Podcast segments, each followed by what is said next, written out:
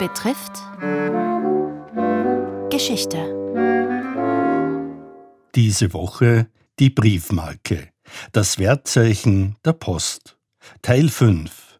Die Zukunft der Briefmarke. Es berichtet der Publizist und Drucktechniker Gerhard Wasshuber. Die Qualitätsbriefmarkenproduktion mittels Stich- und Rastertiefdruck lief noch vorwiegend in der Schilling-Ära. Hervorzuheben ist in jener Zeit der Entwerfer und Stecher Otto Stefferl. Eine Besonderheit ist die Sondermarke 50 Jahre Europarad 1999 mit Schilling und Eurowertbezeichnung im Rastertiefdruck hergestellt. Nachdem der Euro in Europa allgemein als Zahlungsmittel Verwendung fand, erklärte die österreichische Post zum Leidwesen der Philatelisten und Briefmarkenfreunde alle hervorragenden Schillingmarken für ungültig.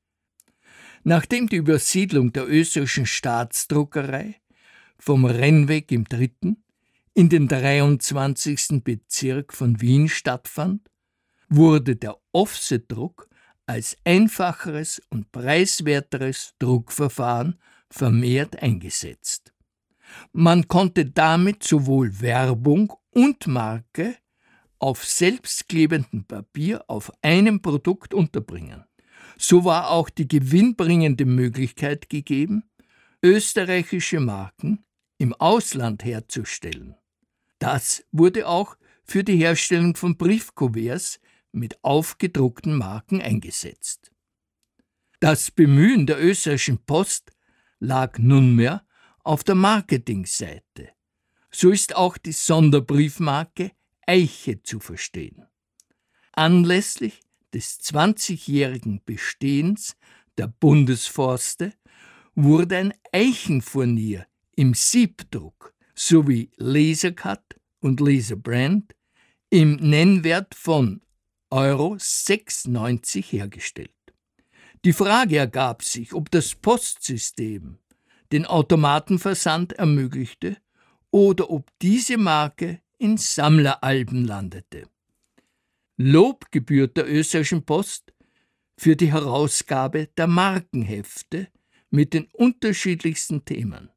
Diese Hefte enthalten nicht nur Marken, sondern themengerechte Postkarten. Die ständig steigenden Postgebühren bringen aber eine Flut von Ergänzungsmarken, die auf einer Postkarte kaum Platz finden. Der Eventpfad der österreichischen Post fand in der Pandemie auch die Möglichkeit, zum Nutzen aller Marken auf Heftpflastern und WC-Papier herzustellen. Natürlich hat auch der Digitaldruck aufgrund seiner Flexibilität im Feld der Markenherstellung Aufnahme gefunden. Das Gewinnstreben der Postbehörden zielt auf die Weglassung der geklebten Briefmarke und ersetzt sie durch die vor Ort gedruckten Freimachungsaufkleber. Ist das das Ende der österreichischen Briefmarke mit einstmaliger Weltgeltung? In lieber Erinnerung der noch verbliebenen Briefschreiber bleiben allerdings die qualitätsvollen Weihnachtsmarken. Die Rationalisierung und das Gewinnstreben der Postbehörden zielt auf die Weglassung der geklebten Briefmarke und ersetzt sie durch die vor Ort gedruckten Freimachungsaufkleber.